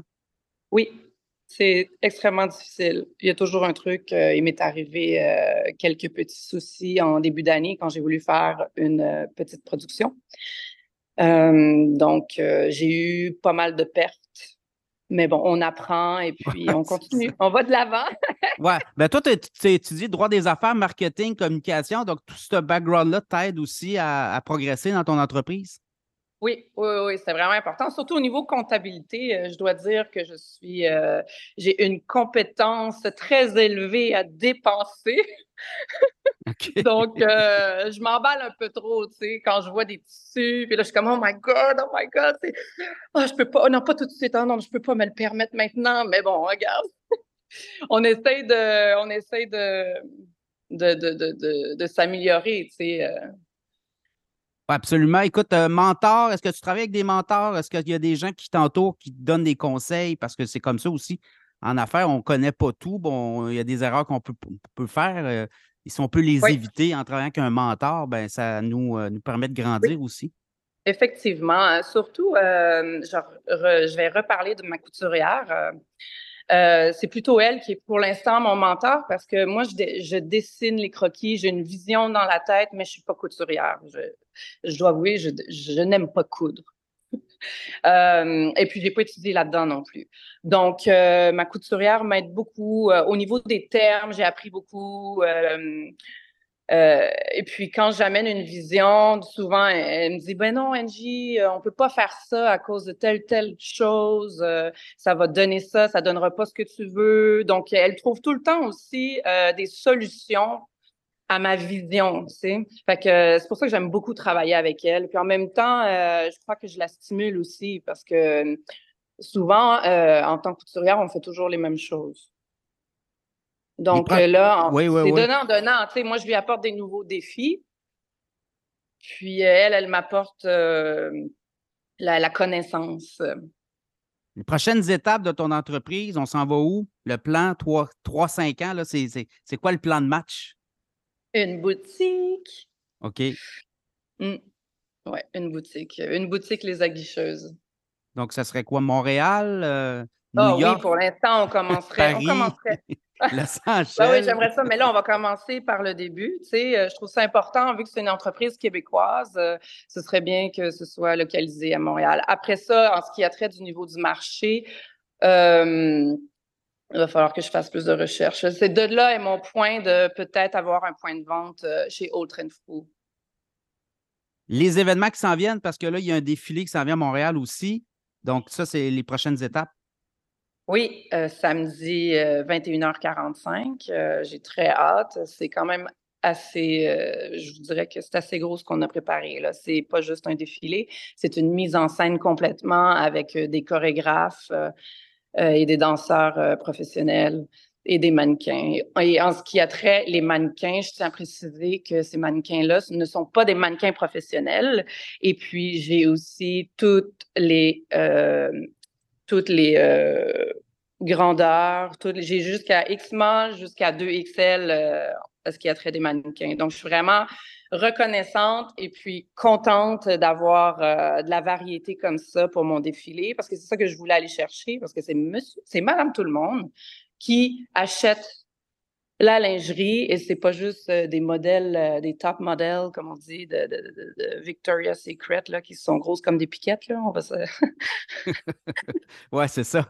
Mais euh, là, c'est un pitch de vente aussi. J'imagine que tu vas inviter des potentiels clients, potentiels peut-être investisseurs qui vont venir voir, puis ils vont être aux aguets là, pour voir la suite des choses pour ta collection. Exactement. Je n'ai pas vraiment pensé aux investisseurs parce que je, je n'en connais pas, mais j'ai invité euh, des magazines, la presse. J'ai euh, d'ailleurs Philippe qui est Del Pozo, qui est mon euh, relationniste, qui, qui s'occupe très bien de moi. Je suis super contente. On forme une, une équipe formidable. Et puis, j'ai surtout invité des stylistes parce que les stylistes, c'est eux qui font les covers de magazines, c'est eux qui vont chercher les vêtements pour les artistes et tout, pour les habiller. Donc, à la base, ce qu'on veut faire avec les aguicheuses, c'est euh, construire la notoriété. C'est vraiment important. Donc, euh, avec une notoriété, plus la marque se fait connaître, euh, mieux c'est et plus j'ai de ventes aussi. oui. Dans, ce, dans cet élan-là, les influenceuses aussi peuvent jouer un rôle, j'imagine, à un moment donné, dans l'équation. Oui, oui, oui. Euh, j'ai fait quelques collabs dans le passé et je vais continuer aussi à faire des collaborations.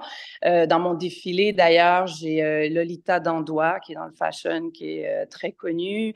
j'ai aussi Julie Munger qui a fait Occupation Double il y a quelques années, qui est une plus 16 d'ailleurs. Donc, je suis vraiment contente. Et puis, ben, j'ai Sonia. Il y a toi aussi là, qui se met en vedette parce que, faut le dire, tu es comédienne, tu tu as, un exposure aussi, donc euh, ça, te permet aussi de, te mettre en valeur? Oui, oui, effectivement, effectivement. Sauf que pour euh, ce moment-là, en fait, euh, ben, là, c'est sûr que moi, je ne défilerai pas parce que je vais avoir beaucoup, beaucoup de, beaucoup de charges sur mon dos. Mais non, ouais, oui, oui, en fait, oui. À suivre, Angie Larocque, merci beaucoup. Puis écoute, on va, va suivre les activités de ton entreprise au cours des prochains mois. Merci beaucoup. Parfait, merci à toi. Salut.